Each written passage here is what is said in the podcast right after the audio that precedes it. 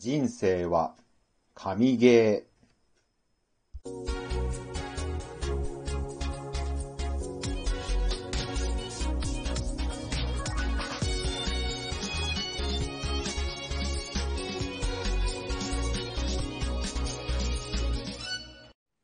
皆さん、こんにちは。ブックトーカーベンの読書シェアリングへようこそ。今回シェアするのは、ヤクユウキさんの著書、弱キャラ友崎くん。ヤクユウキさんは1991年生まれの小説家。18歳頃から芸人として活動していましたが、2015年に小学館ライトノベル大賞優秀賞を受賞。その受賞作をこの弱キャラ友崎くんにタイトル変更し、作家デビューを果たしました。ジャッキャラ友崎くんはすでに12巻刊行されており、シリーズ累計発行部数は100万部を突破。2021年にはテレビアニメにもなりました。新作の続編アニメの制作も決定しているそうです。今回はこのジャッキャラ友崎くんから私が学んだこと。1、笑顔は筋トレ。2、話しかけることが経験値稼ぎ。3、正しい提案より通りやすい提案を。この3つをシェアさせていただきます。1、笑顔は筋トレ。この本、弱キャラ友崎くんは小説です。ジャンルはライトノベル、略してラノベと呼ばれる中高生をメインターゲットとした軽いタッチの小説。ライトノベルには中学校や高校を舞台にした青春ものか、主人公が異世界に生まれ変わって活躍する転生ものが多く、弱キャラ友崎くんは前者にあたります。ちなみに私、最初本のタイトルを弱キャラ友崎くんだと思っていたんですね。これ私だけじゃないようで、約ゆうきさんのツイッターのプロフィール欄を読むと、読みは弱キャラですとちゃんと書いてあります。それだけ読み誤る人がいるということなんでしょう。主人公は陰キャなキャラクター、いわゆる陰キャの高校生、友崎文也。彼はオンラインゲームで日本一の腕前を誇るのですが、それ以外は全てダメと自分で自分にダメ出ししている弱いキャラクター、弱キャラです。一方、ヒロインとして登場するひなみ葵は、友崎文也の同級生なのですが、リアルな生活が充実している、いわゆるリア充、強キャラです。クラスにおける立ち位置、いわゆるスクールカーストでは真逆の二人なのですが、ひょんなことからこの二人が近づくことになり、ひなみ葵が友崎文也を強いキャラクター、強キャラにするため、時に厳しく、時に厳しくアドバイスしていく物語なんですね。友崎文也は人生をゲームに例えればクソみたいなゲーム、クソゲーだと吐き捨てるのですが、ひなみ葵は人生ほど面白いゲームはない、神のゲーム、神ゲーだと言うんです。ゲーム好きの友崎文也としては、神ゲーと言われて黙っていられるはずがありません。そこで人生というゲーム攻略のため、ひなみ葵のアドバイスのもと、自分自身の現実世界におけるレベルアップに励んでいくわけなんですが、そのプロセスが本当面白いっていうか、これ、より良い人間関係構築のため、すごく勉強になる本なんですよね。作者の薬祐樹さんって、人付き合いというか、人間関係、心理学の専門家なんじゃないかと思うんです。さて、ひなみあおいは、友崎文也に対し、まず、表情と姿勢がなってないと言います。いつも無表情。そして猫背。それではリア充の強キャラになんかなれない。見た目の良し悪しはゲームで言えばキャラの標準装備のポイントアップにつながります。自分は顔が良くない。リアルではゲームと違ってキャラ変、つまりキャラクター変更できないんだ。と友崎文也は言いますが、ひなみ葵はそんなのどうにでもなると言います。そして友崎文也を自分の家まで連れてきてメイクを落としたすっぴんの顔を見せるんです。どう？せいぜい中の上ってとこじゃない？ひなみ葵は友崎文也に言いました。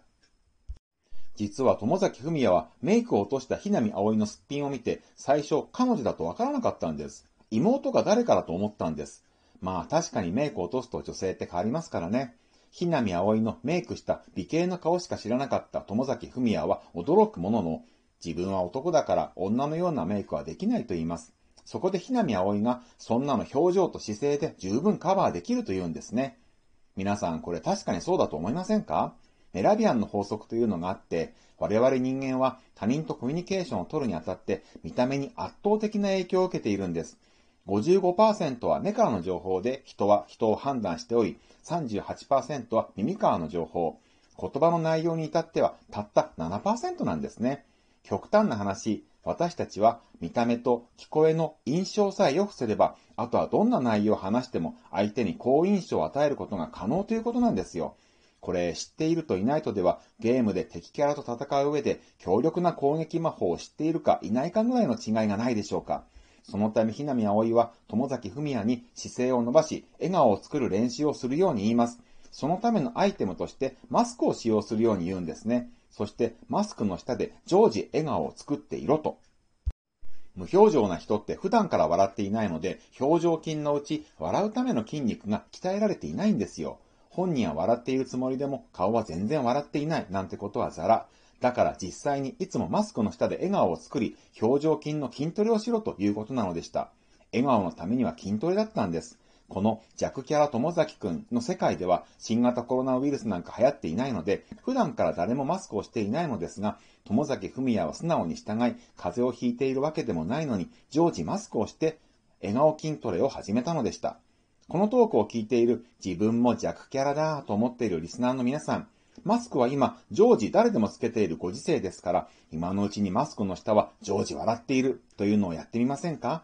マスクがいらない世の中に戻った時、あなたは笑顔という人生ゲームを勝ち抜いていくための強力な武器を身につけていますよ。あと、私、ブックトーカー弁的におすすめなのが、マスク常時着用の今の時代、目だけでも笑う術を身につけることです。目の下の頬の筋肉を上に上げるようにして、目を上が丸い半円のような形にするんです。これでマスク越しでも十分笑っていることが相手に伝わります。やってみてください。2、話しかけることが経験値稼ぎ。友崎文也は女子に話しかけることができません。ひなみあおいはそんな友崎文也に1日2回は隣の席の女子に話しかけるように言います。話題は何でもいい。実はひなみあおいは単語帳に友達一人一人の話題ネタを書いて持っているんですね。誰は何が好きとか、誰の誕生日はいつとか、これを頭に入れているので、ひなみあおいは誰かと急に雑談をしなければならなくなったとしても話題に困らないというわけなんです。メイクによって本来なら中の上くらいの自分の容姿をトップレベルまで持っていったり、単語帳で友達全員との雑談用の話題ネタを把握していたりと、実はひなみあおいは相当な努力によって今の強キャラの立場を掴み取っていたわけなんです。友崎文也はぎこちないものの、ひなみあおいに言われた通り、毎日最低2回は席が隣の女子に話しかけるようにします。実はこうすることによってコミュ力、コミュニケーション能力の経験値が少しずつアップしているんですね。ロールプレイングゲームでも、初めは勝てる敵を倒しながら少しずつ経験値をアップしていきますが、1日2回女子に話しかけるという簡単なことを繰り返すことで、友崎文也も少しずつコミュ力の経験値を上げていくわけなんです。人間には単純接触効果といって複数回接触を繰り返す相手には少しずつ好感を持つようになるという心理現象があるんですね。これにより、席が隣の女子と友崎文也との心の距離が少しずつ近づいていきます。それに、ひなみあおいも言っていましたが、特定の女子からの好感度が上がると、周りの女子からの好感度も上がるという現象もあるんですね。人気者のことは誰もが好きになるからです。こうやって友崎文也のリアル人生ゲームでのレベルも少しずつアップしていくのでした。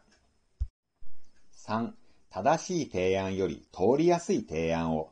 ある時、ひなみあおいは友崎文也に対し、休日にグループで出かけた時、その中で自分の提案を2回は通すように言います。どこどこに遊びに行こうとか、何を食べようとか、何でもいいんですが。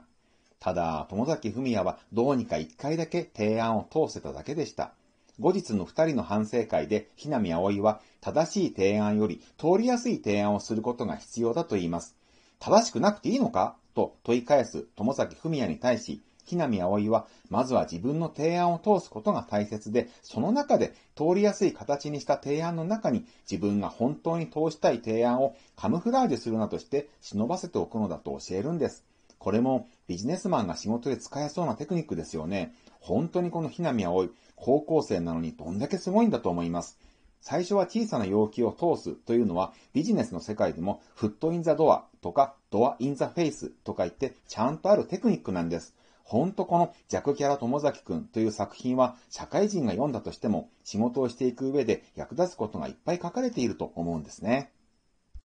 まとめます。1、笑顔は筋トレ。2、話しかけることが経験値稼ぎ。3、正しい提案より通りやすい提案を。いかがでしたでしょうか？ジャクキャラ友崎くんのアニメは Unext、FOD、テラサ、他いくつかの動画配信サイトで視聴することが可能です。パッとしなかった友崎文也がどのように変わっていくのかは、アニメの絵柄や声優さんによる演技を視聴した方がわかりやすいかもしれません。原作本読んでみたいと思われた方は、説明欄に本のリンクを貼っておきましたので、ぜひ買って読んでみてください。今回のトークが少しでも皆さんのお役に立てば幸いです。では、また次のトークでお会いしましょう。ブックトーカーのベンでした。